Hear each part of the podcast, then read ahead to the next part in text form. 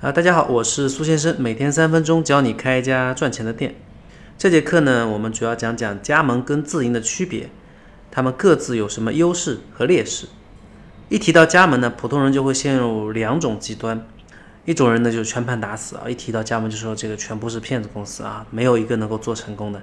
另外一种呢就是无脑跟风，觉得加盟公司承诺的事情一定都能够办到，轻信加盟公司花言巧语，考察一次就交钱签合同了。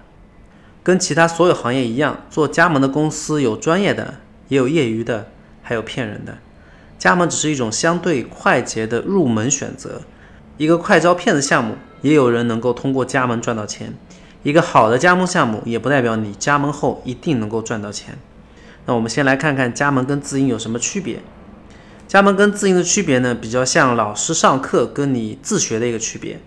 加盟公司作为老师，在验证自己项目的时候，已经支付了相当多的试错成本，总结出一套比较可行的完整方案，相当于是课本。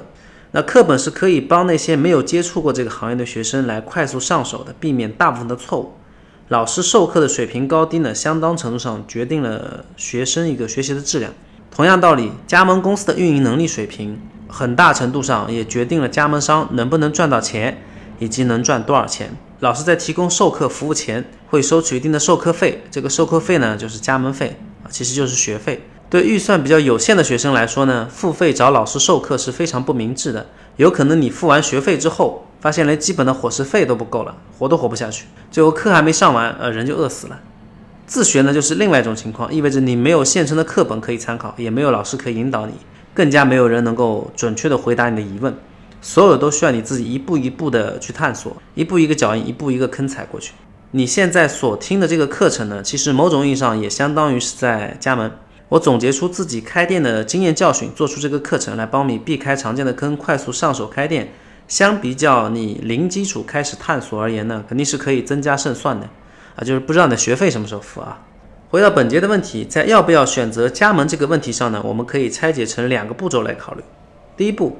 首先考虑自己有没有足够的预算来做加盟，没钱的话，你就只能选择自营了。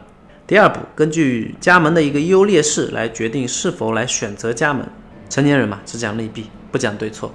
而如果你确定自己已经有足够的预算来做加盟，那么就来到第二步，讲讲加盟的利弊。加盟的劣势呢，一般都是自营的优势啊，所以我就不重复讲自营的利弊了啊。接下来我们一条条看加盟的一个优势。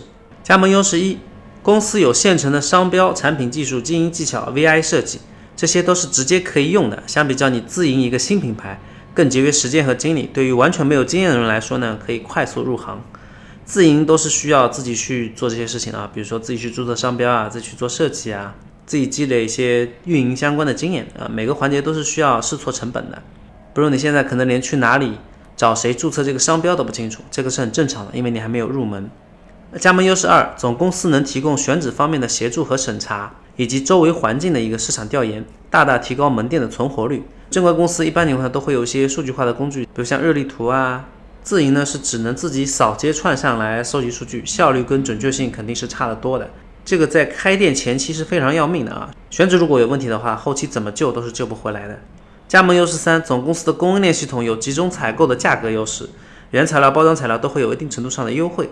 在上百家、上千家门店的品牌面前，供应商他就是舔狗。如果你是自营，刚开始量肯定不大的嘛，那供应商在你面前就是一个高冷的女神啊，基本上你是没有办法谈价格的，能让你用已经很很好了。我这里说的是比较优质的供应商，不是那种淘宝上随便可以下单那种供应商啊。当然，这个价格优势呢是有可能被公司通过溢价来抹平的。比如说，公司成本是十块钱一包的东西啊，他卖给你至少得加个百分之十到百分之三十，也就是说他至少要卖十一块到十三块。啊，公司规模大的话，可能最终的售价会比你在市场上采购的还低一点，比如市场上就卖十五块钱啊，你现在拿到最后还是十三块钱，还是便宜一点。如果公司规模还比较小，心还很黑，那么你外采的价格可能比公司供货价都要来得低。加盟优势四，总公司会负责新产品的研发跟更新，没有研发的压力和新产品测试的额外成本。自营呢，基本上只能自己关小黑屋里面研究市场上流行什么，你去跟什么产品。如果不更新产品，销量肯定上不去，又没有热点，又没有卖点。如果一直要保持更新，精力和人力成本又会上去。加盟优势五，总公司会统筹月度、季度、年度的一个营销计划，节约设计和营销方面的时间和精力。呃，愚人节、情人节、中秋节、国庆节、圣诞节都该怎么玩啊？怎么匹配品牌的调性和定位啊？做哪些营销啊？不做哪些营销都是非常费脑子的。大一点的公司一般都是一个部门来负责这件事情的，总比你一个人关在屋子里面瞎琢磨的要好。加盟优势六，开店过程中呢遇到问题，总公司是会提供一些解决方案的。总公司作为老师，知道的肯定会比门店来的多。虽然不是所有问题都能够有效解决，但至少会给你一个解决的思路，不至于疾病乱投医。说了这么多加盟的优势，那么它有哪些劣势呢？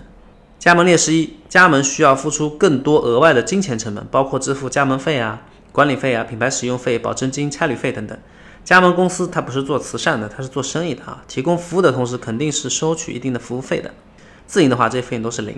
加盟劣势二，加盟店是总公司品牌旗下的一个标准化门店，总公司会有很多限制性条件去约束门店，缺乏自主性跟独立性。比如说，你不能随便去改公司 SOP，要遵守公司的规章制度。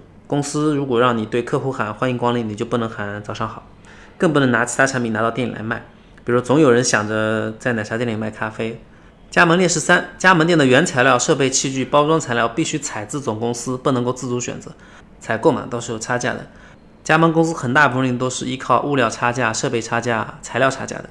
加盟店如果外采，那就是在切走公司的利益，肯定是不被允许的。自营的话，这些也不会受限，但是你可能要花点时间、花点精力来筛选供应商。加盟劣势四：加盟店的产品设计、营销等均不能自主创新。所有改变都需要经过总公司的同意，为了保持品牌的一致性，这些都是不能修改的啊。有些品牌门店宣传海报都可能是公司统一制作发放。加盟劣势五，加盟店的经营情况是会通过收银系统啊、进货系统这种有总公司直接掌握的，你是没有隐私的。部分品牌电子支付可能也是由总公司统一延期打款的啊，比如说营业额给你延期一个月，八月份发给你七月份的营业额，就像上班领工资那种。加盟劣势六。加盟品牌的门店一荣俱荣，一毁俱毁啊！比如说品牌旗下有一百家门店，那其中一家如果出现了恶性的食品安全问题，比如上了央视，那么剩下九十九家都会受到影响。加盟劣势七，加盟合同呢一般都会有一些竞业条款啊，即使你是合同终止了，如果要从事相关的行业呢，都会有一点限制。好了，到此为止呢，加盟跟自营的优势和劣势说的都差不多了。加盟还是不加盟呢？我相信你心里应该有个大致的判断了。总结来说呢，有钱想要快速入行的，对自主性要求不高的人呢，比较适合做加盟。相反，穷有时间有精力去折腾的，希望开店有更多自主性、决定权的人呢，比较适合做自营。不好意思，今天拖堂了，说好三分钟，讲了快六分钟。给大家留个课后作业，你觉得如果需要加盟，应该加盟什么样的品牌会比较靠谱？欢迎留言分享你的观点，你也可以在评论区下留下自己的开店问题，我会定期抽取关注度高的问题，在节目中进行解答。